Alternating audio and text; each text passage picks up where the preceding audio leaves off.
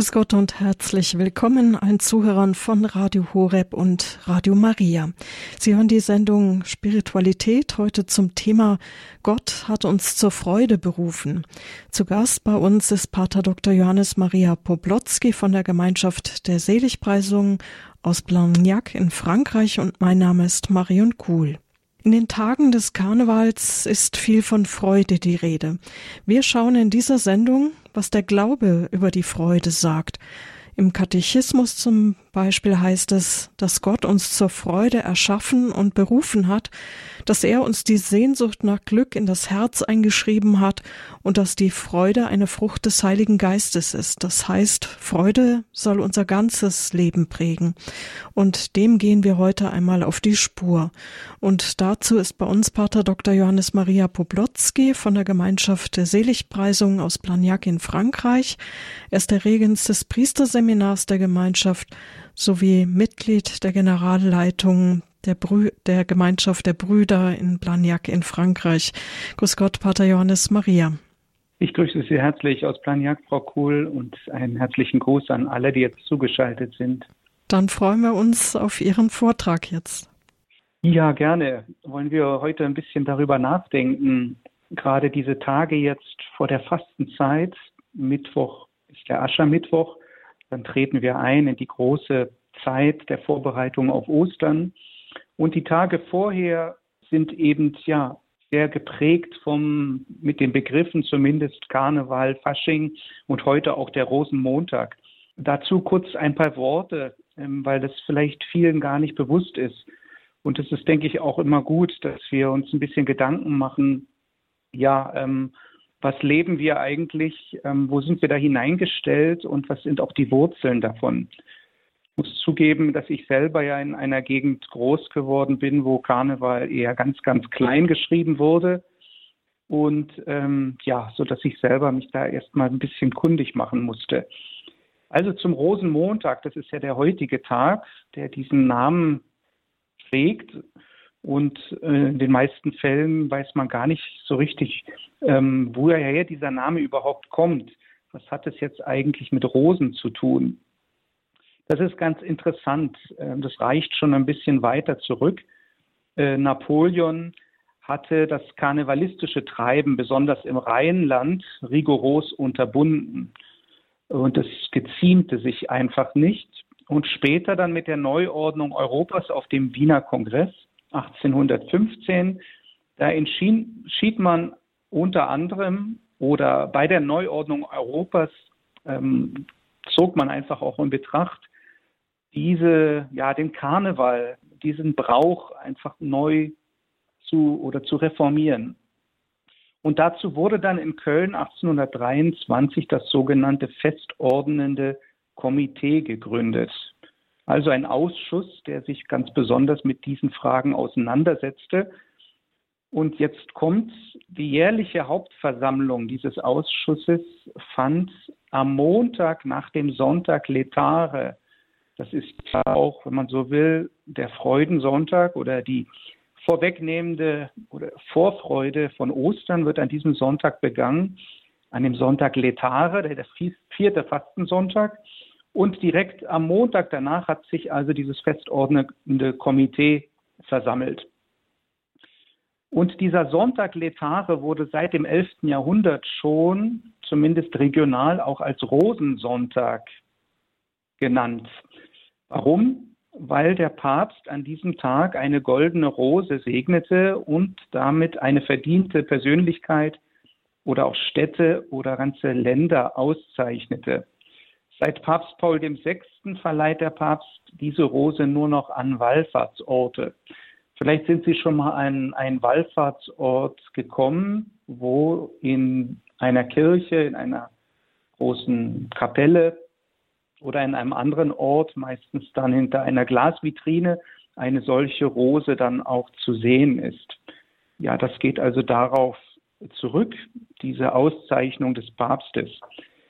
Ja, also deswegen Rosensonntag, weil der Papst also so eine Rose dann jemanden verliehen hat. Und Rosenmontag, weil sich eben an diesem Montag nach dem Rosensonntag, dem Sonntag Letare, dieses Fest äh, Komitee versammelt hatte und wurde dann auch manchmal als Rosenmontagsgesellschaft bezeichnet. Also das steht alles hinter diesem Rosenmontag. Wir kennen es vor allen Dingen heute eher vom Brauchtum her, dass sich also große Umzüge durch die Straßen schlängeln und dort mit Wagen ja einfach ähm, dort dann ähm, dieser Karneval gefeiert wird. Also der Rosenmontagsumzug auch als, als fester Bestandteil oder auch als Höhepunkt der Karnevalszeit. Und dazu auch nochmal ein Wort, der Karneval. Also es gibt von der Etymologie gibt es da verschiedene Zugänge, aber der, der eigentlich uns vom Christlichen am meisten ähm, nahe ist, ist eigentlich äh, vom Lateinischen Karnevalle, Fleisch lebe wohl, heißt es übersetzt. Ja, und Karneval ist eben diese Zeit, wo man sich sozusagen vorbereitet, ähm, ja, dann eben Abstand zu nehmen von der, in der Fastenzeit. Und es doch nochmal feiert auch. Das Leben feiert oder eben auch gewisse Genüsse, gewisse Freuden, die vielleicht in der Fastenzeit dann äh, etwas weiter zurücktreten. Wann beginnt diese Karnevals- oder diese Fastenzeit? Fasching auch in manchen Regionen eigentlich traditionell von drei Könige weg, vom Dreikönigsfesttag bis zum Aschermittwoch. Aber später dann wurde es in, stärker eingegrenzt auf sechs Tage, diese närrische Zeit, sechs Tage, also vom Donnerstag vor dem Aschermittwoch, Weiberfastnacht, kennen das auch manche, vom Donnerstag vor dem Fastnacht Sonntag bis dann zum Aschermittwoch. Ganz ursprünglich war es nämlich eigentlich nur die Nacht auf den Aschermittwoch hin und wurde dann seit dem 13. Jahrhundert aber eben auf diese sechs Tage ausgedehnt. Und seit dem 19. Jahrhundert, das ist Ihnen sicherlich auch bekannt, vielleicht nicht die Jahreszahl, aber dass am 11. November um 11.11 Uhr .11 die Eröffnung auch der Karnevalssaison irgendwie stattfindet, seit dem 19. Jahrhundert. Warum? Hat sich das sozusagen verlagert oder ist noch dazugekommen zu dieser Zeit eigentlich vom Dreikönigsfesttag bis Aschermittwoch? Weil ursprünglich auch dem Weihnachtsfest eine vorbereitende 40-tägige Fastenzeit voranging. Und zwar begann diese seit dem, am 11. November, dem Martinstag. Und da galt es dann auch, die vorhandenen Lebensmittel zu verzehren, die nicht in Anführungsstrichen fastenzeittauglich waren, wie Fleisch, Fett, Schmalz, Eier oder Milchprodukte. Gut, in dieser Zeit, neben dem sozusagen dem, was das Essen jetzt betrifft oder die Nahrungsmittel, ähm, fanden da auch Rollenspiele statt, in denen man dann äh, durch verschiedene Szenen eigentlich ähm, vorspielte, wie die Situation des Gottesleugners wäre oder des Narren.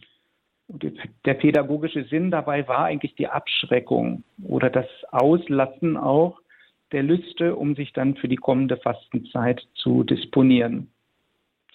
Ja, hier also dieser Zusammenhang so ein bisschen zu dem heutigen Tag und vor allen Dingen auch für die Fastenzeit, die dann am Mittwoch beginnt.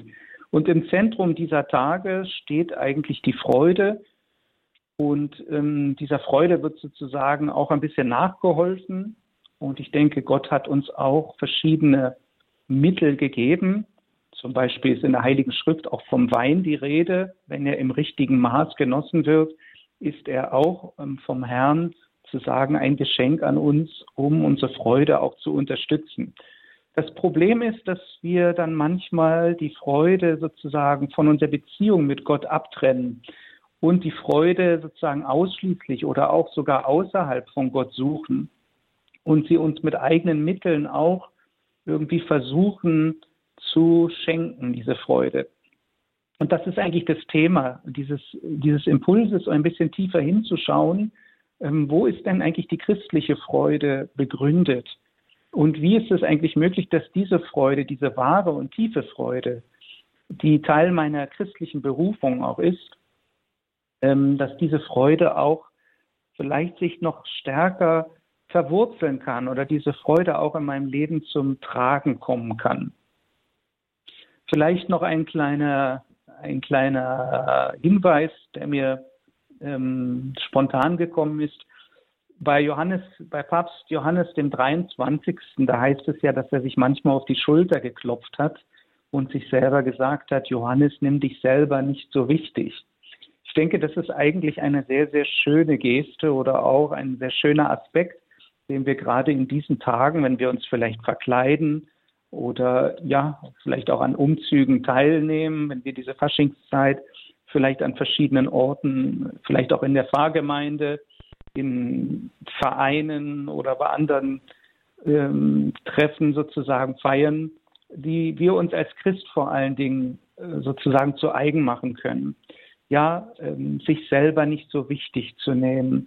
Das ist dann schon irgendwie etwas, wo ich auch mal über mich selber lachen kann, wo sozusagen, ja, so ein bisschen der Ernst meines Lebens, wo ich selber versuche, vielleicht auch manchmal jemand anders zu sein, als ich wirklich bin. Oder wo ich meine, ich müsste so oder so sein, ja, wo ich das ein bisschen relativiere und, und eine, eine Leichtigkeit darin auch bekomme und vor allen Dingen neu auch aufs Wesentliche schaue, nämlich auf Gott selber und seine Liebe zu mir. Gut, ähm, steigen wir jetzt noch mal kurz ein bisschen tiefer ein. Das Wesen des Christseins ist eigentlich die Freude. Das Wesen des Christseins ist freudig zu sein. Das ist ja schon mal ein ganz, ganz wichtiger Aspekt. Also Gott selber ist Freude. Gott ist Freude, weil die Liebe Freude ist. Und das ist etwas ganz Tolles. Wir haben also einen, einen Gott, der Freude ist. Und wird der ein oder andere vielleicht einwerfen, ja gut, aber im Alten Testament, dann begegnen wir auch dem zornigen Gott oder andere Aspekte. Darauf möchte ich gar nicht so sehr eingehen, ähm, sondern eben unterstreichen, dass das Wesen der Liebe ist eigentlich Freude. Ja, es gibt noch andere Eigenschaften, die wir herauskristallisieren könnten, wie die Freude, wie der Friede zum Beispiel auch, wie die Einheit. Aber die Freude ist auch ein, ein ganz äh, spezifischer Ausdruck eigentlich der Liebe Gottes. Und das ist eigentlich wunderbar. Das bedeutet gleichzeitig, weil wir eben von Gott erschaffen sind, unser Wesen, unser eigenes Sein hängt ja von ihm ab. Er ist der Grund unseres Seins. Und alles, was Gott geschaffen hat, trägt in seinem tiefsten Urgrund eigentlich diese Freude, trägt das Wesen Gottes selber und ist für dieses Wesen hin auch geöffnet und offen. Also wenn wir den Titel dieser Sendung so benannt haben, Gott hat uns zur Freude berufen, dann ist diese Freude schon in unserem tiefsten vorhanden. Aber wir sind auf dem Weg. Unser ganzer Lebensweg ist ja ein Weg, wo wir, sag's mal vielleicht ein bisschen platt, also so äh, wie ein Schmetterling uns entfalten. Also das, was angelegt ist, unser ganzes Personsein, unsere Berufung auch, im Laufe des Lebens soll sie immer weiter verwandelt werden, immer mehr zum Tragen kommen, sich immer mehr entwickeln bis zur Vollkommenheit ja, wir können das anders auch als einen Weg der Bekehrung, der Umkehr oder der, der Verwandlung bezeichnen. Und auf die Freude, ähm, das trifft eben auch besonders auf die Freude zu. Diese Freude, die da ist, die in meinem Herzen wohnt, aber zur Vollkommenheit gelangen soll. Und das bedeutet eigentlich nicht, dass ich jetzt, ähm, was wir dann manchmal denken, so Freude sein heißt, dass ich ähm, ja lachend durch die Gegend laufen muss, sozusagen, dass das akustisch vernehmbar ist oder dass mein Gehabe irgendwie etwas Belustigendes hätte oder so. Das ist nicht unbedingt damit gemeint. Zuallererst ist es eigentlich selber mit Gott glücklich zu sein, in dieser Beziehung mit ihm glücklich zu sein, getragen zu sein. Und das macht meine tiefe Freude aus. Das ist das Wesen meiner Freude. Ja, Deswegen können wir darüber auch sprechen heute, weil das Thema an sich ist ja gerade im aktuellen Zeitgeschehen nicht leicht, ähm, äh, darüber äh, irgendwie zu sprechen, angesichts so vieler Sorgen, Probleme, echter Leiden auch, existenzieller Leiden und Bedrängnisse. Aber all das hat Jesus selber auch durchlebt am Kreuzweg und am Kreuz und trotzdem in dieser Einheit mit dem Vater ist er im tiefsten immer im Frieden gewesen? Ist er, können wir sagen, auch ähm, von einer tiefen Freude getragen gewesen, die eben zu seiner, zum, zu seinem göttlichen Wesen auch dazugehört? Insofern ist diese Berufung, diese Berufung zur Nachfolge Christi, diese Berufung zur Freude, ja, ist eigentlich auch ein, könnten wir sagen, ein Aspekt der grundlegenden Frage, was ist denn eigentlich der Sinn meines Lebens? Ähm, wohin geht mein Weg eigentlich? Was ist auch meine Sendung hier auf der Erde? Das sind eigentlich Fragen, die uns seit Beginn des Kirchenjahres begleiten. Vielleicht haben Sie noch in Erinnerung nach der Weihnachtszeit, dann haben wir wieder, ist das Grün wieder dazugekommen, die liturgische Farbe Grün und auch der Jahreskreis hat begonnen mit anderen Lesungen. Wir haben die Evangelien, jetzt besonders das Markus-Evangelium, von Beginn an gelesen und da steht am Anfang die, die Berufung der Jünger. Die Jünger, die in die Nachfolge Jesu gerufen werden.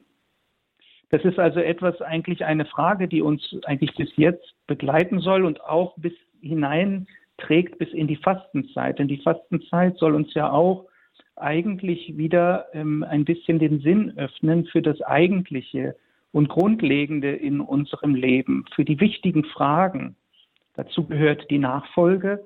Aber Nachfolge heißt ja nicht einfach nur Nachahmung, sondern das ist eigentlich auch die Frage, gut, wozu bin ich gerufen? Also wie, wie welcher Art oder wie, wie soll der Nachfolge aussehen? Nicht nur im Tun, nicht nur im Machen, sondern ähm, wie entspricht denn mein Leben?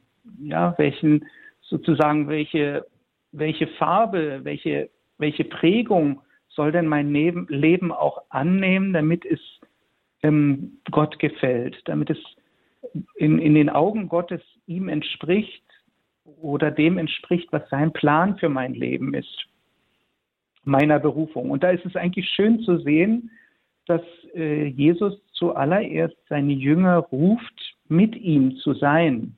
Nicht etwas für ihn zu tun, sondern einfach mit ihm zu sein. Da gibt es auch bei Markus eine sehr, sehr schöne Stelle, wo es heißt, er rief seine Jünger abseits in eine einsame Gegend, um einfach mit ihm zu sein. Oder bei Johannes im Evangelium sind die Jünger auch und Jesus antwortete, kommt und seht. Also er bot ihnen an, mit ihm zu sein, etwas mit ihm zu leben, mit ihm zu teilen, noch bevor sie etwas für ihn tun sollten oder noch bevor diese Nachfolge auch einen missionarischen Charakter bekommen hat. Also unsere christliche Berufung ist zuerst das Sein mit Gott, das Sein mit Jesus. Ein Band im Band der Liebe, im Band der Liebe mit ihm zu stehen oder auch ein Band der Liebe mit ihm zu knüpfen. Dazu ruft uns Jesus auch in die Freiheit, ruft uns Gott in die Freiheit. Also wenn uns Jesus bittet, ihm nachzufolgen, dann ist das auch eine Form des, des Exodus. Das ist ja ein Thema, was wir ganz besonders in der Fastenzeit auch betrachten. Das Volk Israel, das aus Ägypten herausgeführt wird in die Freiheit, ins gelobte Land. Und diese ganze Wüstenzeit hindurch ist eigentlich eine Zeit der Reinigung, eine Reinigung der, der Heiligung und auch ja, ähm, des Findens in ihre eigentliche Berufung, die nämlich der Lobpreis ist, der die Anbetung ist. Also wahrer Lobpreis ist ja auch irgendwie eine Form eigentlich der Anbetung. Das heißt, Gott die Ehre zu geben. Der, das Lob, der Dank, die Danksagung und die innere Haltung eigentlich, die Freude, die daraus entspringt, hat ihre Wurzel in der Anbetung. Das heißt, Gott die Ehre zu geben und ihm auch unser Leben anzuvertrauen. Ja, also letztendlich äh, diese Befreiung aus der Sklaverei und das können wir heute ja sehr schön übertragen. Da könnten wir ganz verschiedene Aspekte von Sklaverei auch benennen. Ja, ähm, auch körperliche, moralische, ähm, psychische Abhängigkeiten, ähm, politische Abhängigkeiten, also sehr verschiedene. Gott möchte uns in die Freiheit führen, die letztendlich äh, ein Weg in die Wahrheit ist, der mit Liebe und dann auch von Freude geprägt ist. Also Gott ist selber Freude und er hat uns für die Freude geschaffen. Und diese Freude, ähm, die kann in uns äh, stark werden oder sie kann sozusagen uns tiefer erfüllen, wenn wir eigentlich Gottes Gegenwart in unserem Leben wahrnehmen, in unserem Herzen. Denn wenn Gott in seinem Wesen selber Freude ist, das ist eigentlich ganz einfach, dann ist da, wo Gott ist, ist Freude. Da, wo Gott ist, ist Friede. Es ist eigentlich so sozusagen dann eigentlich das, ähm, ja, eigentlich dieser Weg, diese Gegenwart Gottes oder mein Leben mit ihm immer tiefer eins zu machen, ihm immer mehr Wohnung in meinem Leben zu geben. Und wenn das geschieht, so kann auch seine Freude dann in meinem Leben aufstrahlen. Im Herzen, und jetzt zitiere ich ähm, ein Wort, im Herzen des christlichen Lebens steht das Geschenk der Freundschaft mit dem Herrn, das uns von der Traurigkeit des Individualismus und dem Risiko eines Lebens ohne Sinn, Liebe und Hoffnung befreit.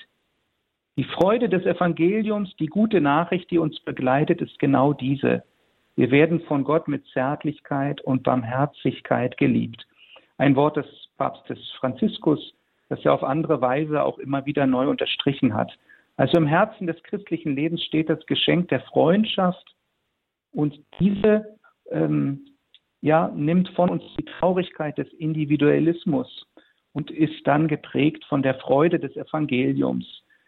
Freude des Evangeliums, also letztendlich äh, der Gegenwart Gottes in meinem Leben selber. Und deswegen ist die christliche Freude das Fundament, meine Berufung, aber auch ein Merkmal der göttlichen Liebe. Sie gehört zum göttlichen Wesen, wie ich schon gesagt habe.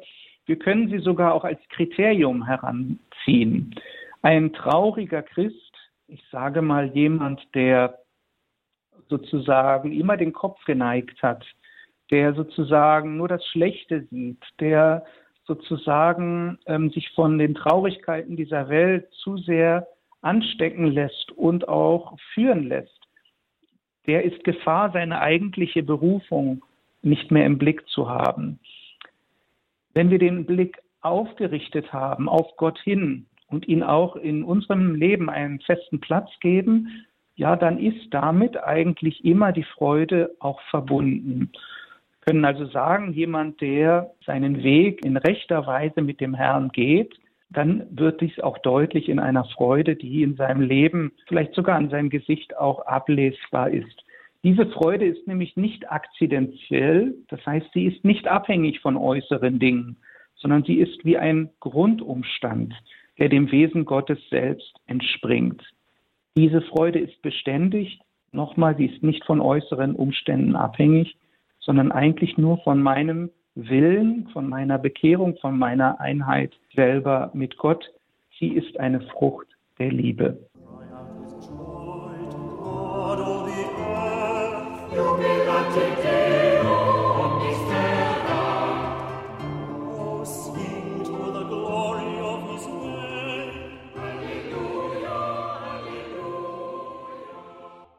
Sie hören die Sendung Spiritualität bei Radio Horeb. Auch die Zuhörer von Radio Maria sind mit dabei. Gott hat uns zur Freude berufen. Das ist das Thema unserer Sendung mit Pater Dr. Johannes Maria Poblotzki von der Gemeinschaft der Seligpreisung. Ich versuche nochmal in ein, zwei Sätzen das nochmal anders auszudrücken, was der Inhalt des ersten Teiles war. Es ging ja um die Freude. Und wir können eigentlich sagen, dass das Christentum oder unsere Berufung ist hauptsächlich aus dem Grund Freude, weil es uns an der Freude teilnehmen lässt, die in der heiligen Dreifaltigkeit selbst lebt. Ich habe das schon gesagt, das Wesen Gottes, das Wesen seiner Liebe ist Freude. Also die Freude ist so etwas wie ein Klima, das in Gott herrscht. Das ist eigentlich wunderbar. Gott ist nicht ein trauriger Gott, er ist nicht irgendwie ein, da ist nicht eine Atmosphäre irgendwie, die, die das Leben irgendwie bedrängt, sondern es ist eben ja Freude und Fröhlichkeit in gewisser Weise als Klima, als Atmosphäre, die das Leben auch lebensfreudig macht, die das Leben irgendwie auch wachsen lässt, verbreiten lässt. Wie entsteht denn Freude oder wie wird denn Freude erfahrbar? Da gibt es vielleicht verschiedene Antworten drauf, aber wenn wir uns das einfach selber ganz, ganz praktisch vor Augen führen, zum Beispiel, wenn man jemandem ein Geschenk macht, Und dann ist eigentlich schön, wenn das eigentlich in einer guten Weise erfolgt, dann sind beide, beide werden von Freude erfüllt. Also der, der das Geschenk empfängt als Beschenkter, aber auch der wird von Freude erfüllt, der das Geschenk macht, denn er freut sich an der Freude des anderen. Diese Freude wird miteinander geteilt. Und das ist eigentlich so dieses Prinzip, könnten wir sagen, was in der Dreifaltigkeit auch ähm, vorhanden ist. Also hier ist es so, dass der Vater den Sohn ganz mit seiner Liebe beschenkt und der Sohn also seinen Dank für diese empfangene Liebe, diesen Dank auch in voller Weise wieder an den Vater zurückschenkt. Und das ist sozusagen eine Freude, die immer stärker wird, ähm, die sich sozusagen vervielfacht.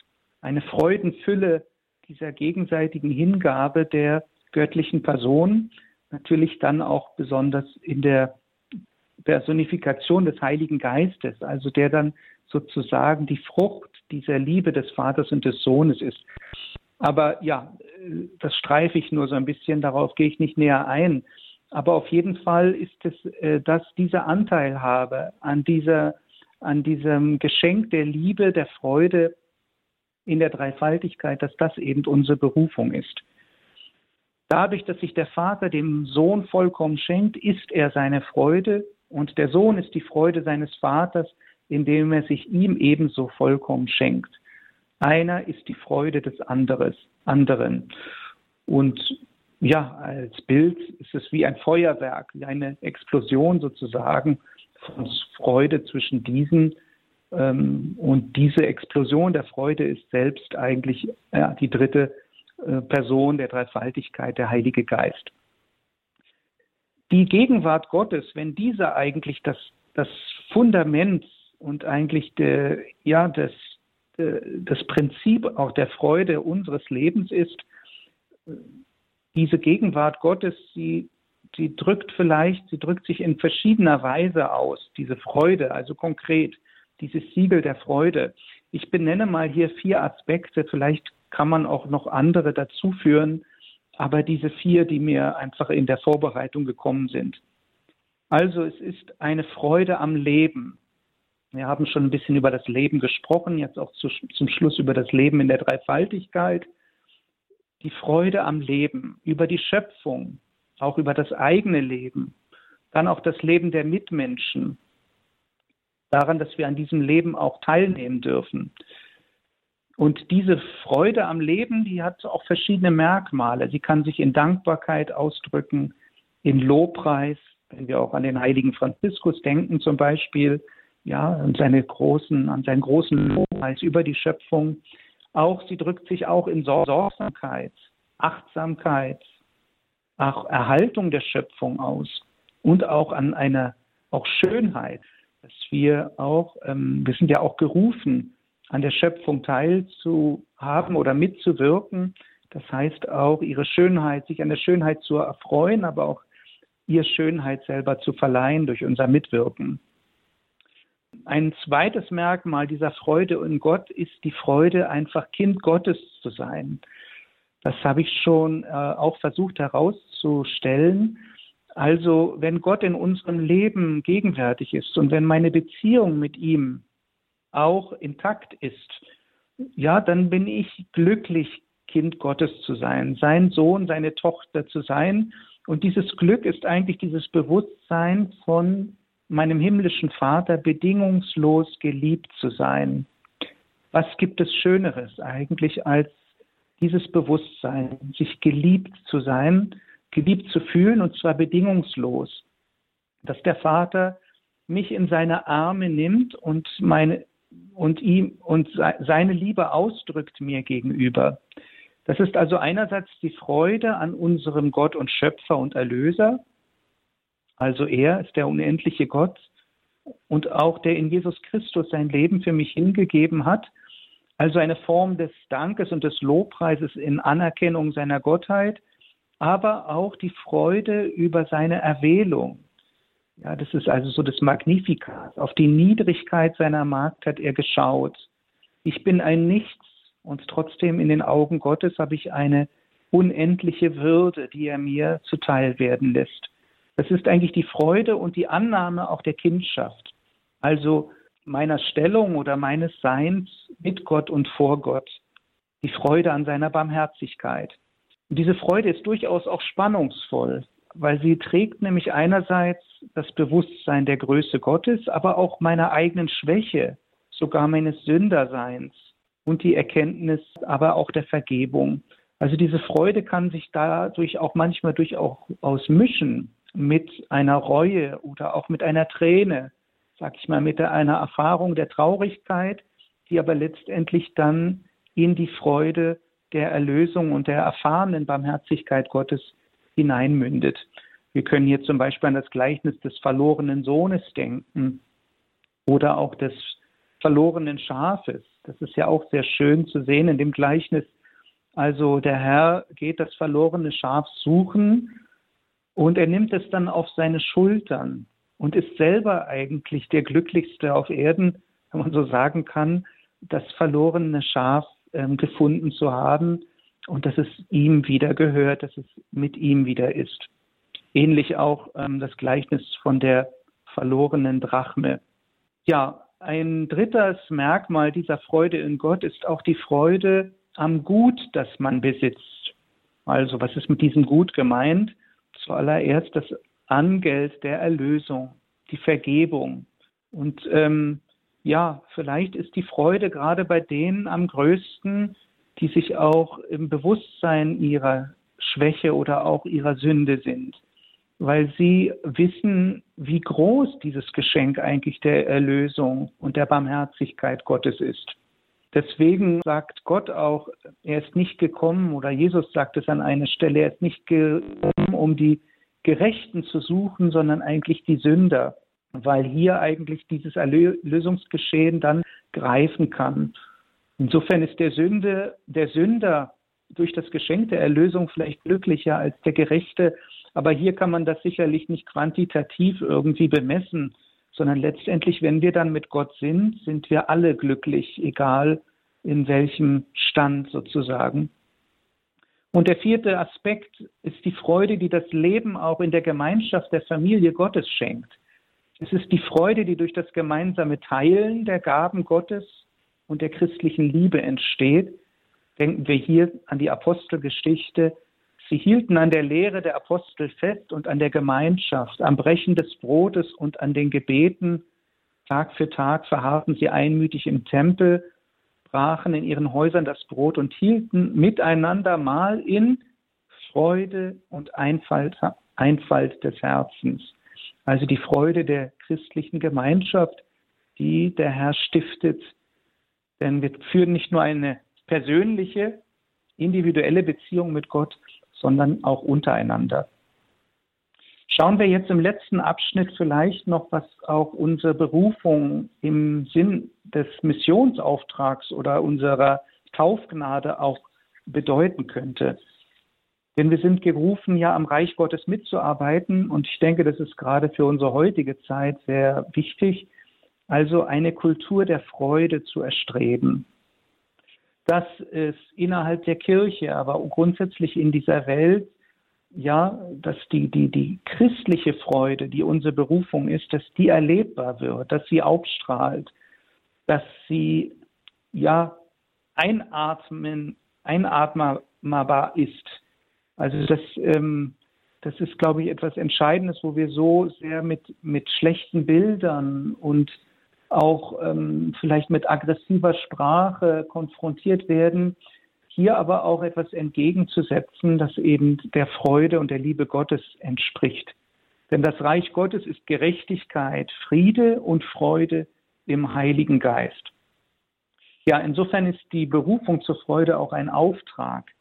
Und es gehört in der Nachfolge Christi, gehört es auch zu unserer Sendung, diese Freude in der Welt zu verwirklichen ähm, die eine Frucht des Heiligen Geistes ist. Also je mehr wir noch einmal, je mehr wir Gott auch in unserem Leben Raum geben, uns vom Heiligen Geist leiten lassen, desto mehr wird diese Freude auch zum Tragen kommen.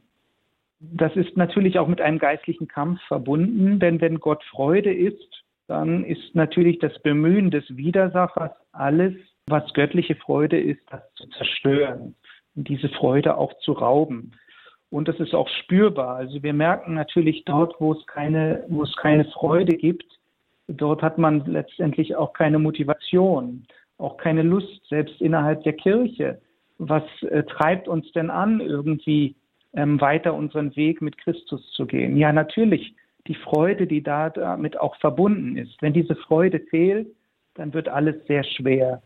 Und dann häuft sich eigentlich das oder wird dann auch deutlicher, wie wir es in, diesen, in dieser Zeit auch vielfach spüren, nämlich Angst, Entmutigung, auch Traurigkeit. Ja, wie können wir denn das Reich Gottes verwirklichen, wenn, die, wenn es dies eigentlich heißt, Anteil, an, Anteil habe an der göttlichen Freude?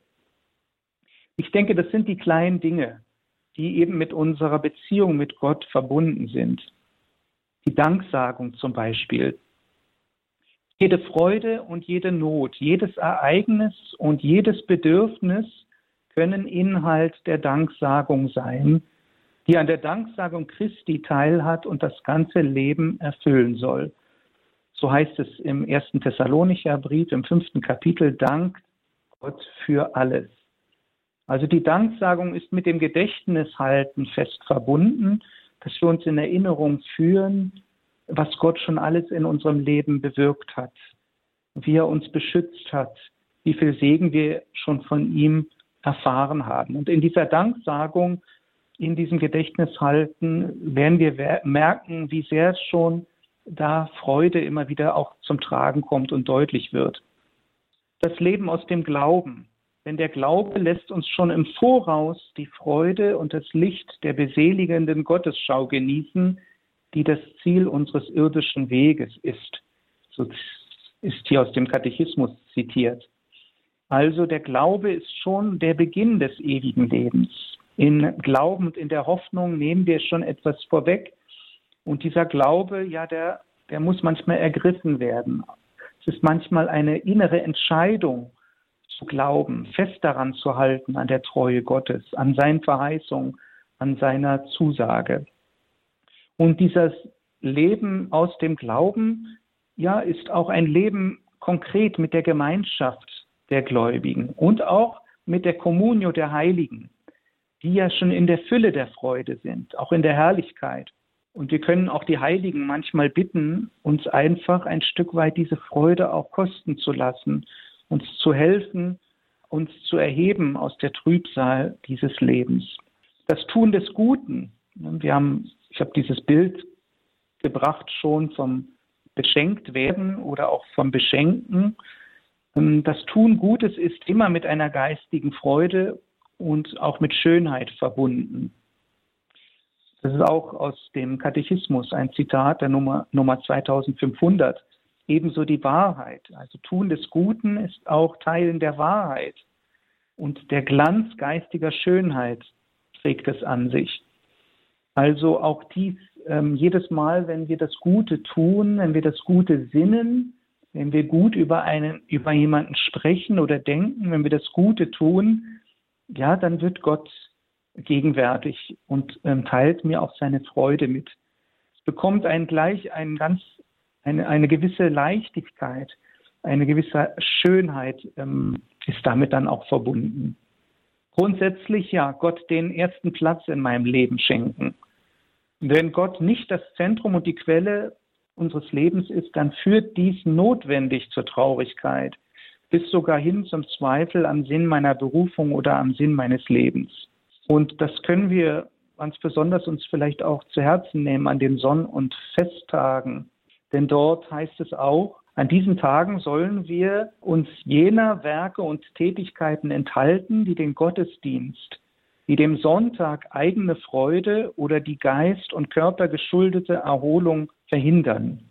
Also das ist vielleicht ein Aspekt jetzt dann auch nochmal für die Fastenzeit, dass wir auch nochmal schauen, ja, was tue ich denn oder mit welchen Dingen beschäftige ich mich denn, die eigentlich mir die Freude stehlen. Und vielleicht ist das ein sehr schöner Verzicht, hier auf jenes oder dieses oder jenes zu verzichten vielleicht mal weniger die Nachrichten anzuschauen. Natürlich müssen wir uns informieren, aber da sozusagen, wo ein, ein bitterer Nachgeschmack mit verbunden ist, darauf zu verzichten, damit die Freude in meinem Leben erhalten bleibt. Und vielleicht zum Abschluss ein schönes Zitat noch. Das innere Gebet ist der Anfang der Freude, die kein Ende hat. Ja, warum?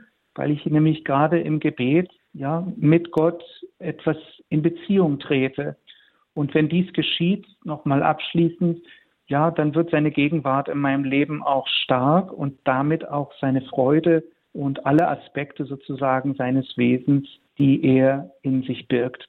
Ja, mit diesem schönen Wort vielleicht zum Schluss möchte ich meine Gedanken abschließen und danke Ihnen fürs Zuhören.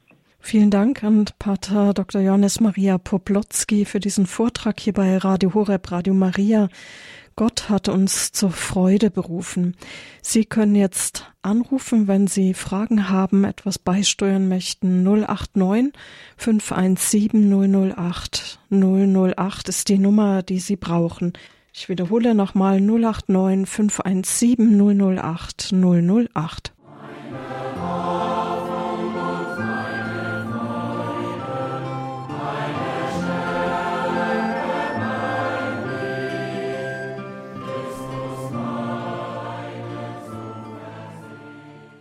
Radio Horeb, die Sendung Spiritualität. Sie haben einen Vortrag von Pater Dr. Johannes Maria Poblotzki gehört von der Gemeinschaft der Seligen, äh, Seligpreisung, pardon.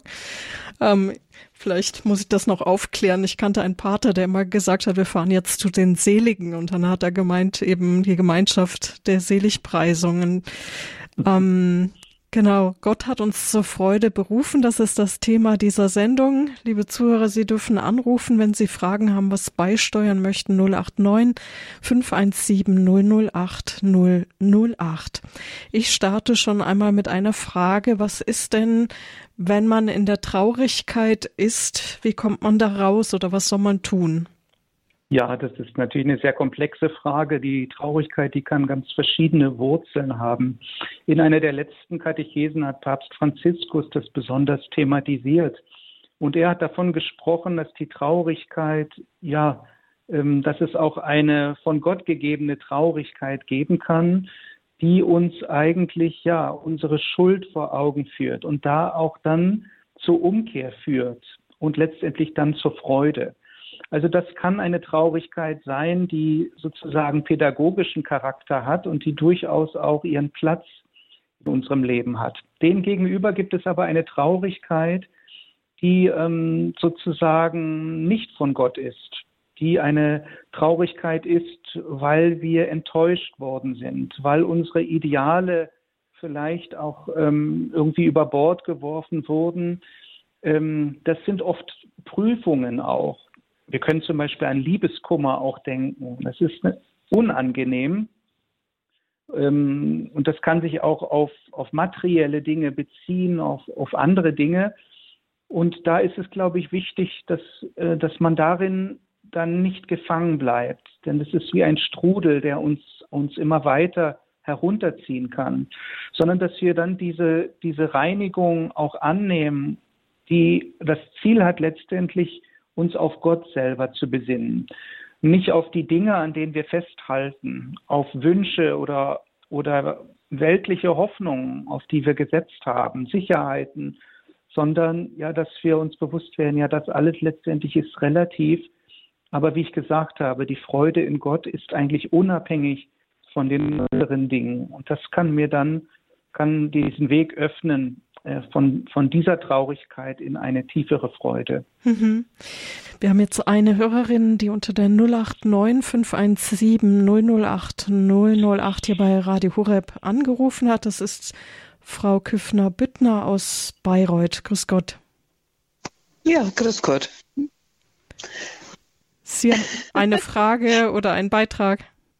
Ja, ich finde es sehr interessant. Also ähm, ich habe jetzt auch gebetet, äh, was ich jetzt sagen soll, dass ich nicht rumstammel, weil sogar über die Spiritualität, über Ihren Sender, habe ich letztens eine Karte bekommen, einen Brief.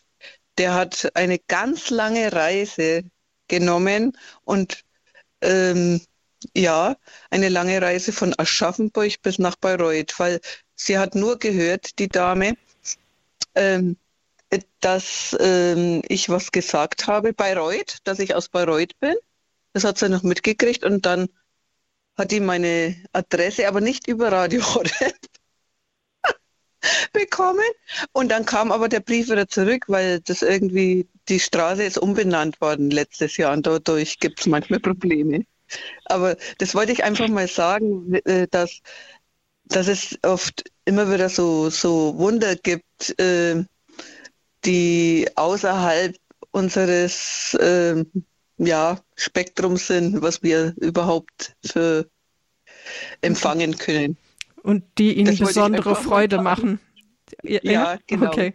Ja, Gut. Überraschungen. Auch. Ja, Aha. Danke schön. Alles Gute Ihnen, Frau Küffner. Ja, bitte. danke.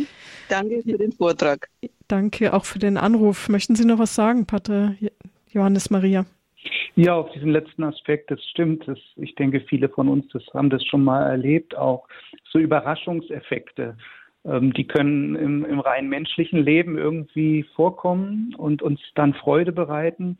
Wenn aber das äh, ganz deutlich ist, dass Gott dahinter steht, ja umso mehr. Weil er kennt ja auch unser Herzen, er kennt uns tiefer, als wir uns selber kennen. Also wenn da seine Spuren dann ablesbar sind und durchaus manchmal auch auf außergewöhnliche oder wunderbare Weise, ja, dieses Zwinkern Gottes, das ist eine Quelle großer Freude. Wir haben jetzt eine Anruferin aus Berlin, Frau Bügel. Grüß Gott. Ja, grüß Gott aus Berlin.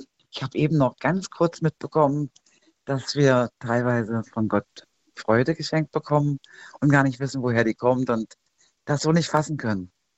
Und da habe ich heute auch eine ganz wunderbare kleine Geschichte. Ich habe ganz früh als, als Kind Perlenohrringe bekommen mit einem kleinen Diamanten drin, also unverwechselbar. Habe die mein Leben lang immer drin, nehmen die auch nie raus. Und vor einiger langer Zeit, nicht allzu lang, bin ich den ganzen Tag spazieren gegangen, war in allen Geschäften in Zehlendorf und habe mir einen schönen Tag gemacht. Und als ich abends nach Hause kam, stellte ich fest, der eine Ohrring fehlt. Der ist weg. Dann bin ich am nächsten Tag hin und ja, auf einer Riesenstraße in unzähligen Geschäften sucht man mal nach, einer, nach einem Ohren, Ohrring. Und dann habe ich gesagt, nee, okay, jetzt, der ist weg, den findest du nicht wieder. Ach, lieber Herrgott, ja, die Perle hat für mich eine besondere Bedeutung. Die Auster gebiert die Perle und da Schmerz. Da dachte ich, na gut, dann kaufe ich mir eine aus Plastik da aus dem Geschäft und damit ich wenigstens zwei trage. Und dann viele Monate später saß ich wieder dort mal in einem Café auf der Straße und zwischen den Pflastersteinen, ich hatte es völlig vergessen, dachte ich, Mensch, da liegt eine Perle. Siehst du, hat ein Kind auch seine Perle verloren, wird sehr traurig sein aber es glänzte etwas golden. Ich dachte, das kann nicht wahr sein. Bückte mich und habe meinen Perlenohrring wiedergefunden. Und die Freude war so groß. Und ich dachte, ja, lieber Herrgott, lass Wunder geschehen. Ich habe ja Geduld, aber bitte hurtig. Und das klappte nicht. Aber nach so langer Zeit habe ich mich so sehr darüber gefreut. Und das wollte ich heute mal mitteilen. Dankeschön. Alles Gute Ihnen. Viele, viele Grüße nach Berlin. Wiederhören. Wiederhören. Ja, wir haben noch eine Hörerin in der Leitung aus München.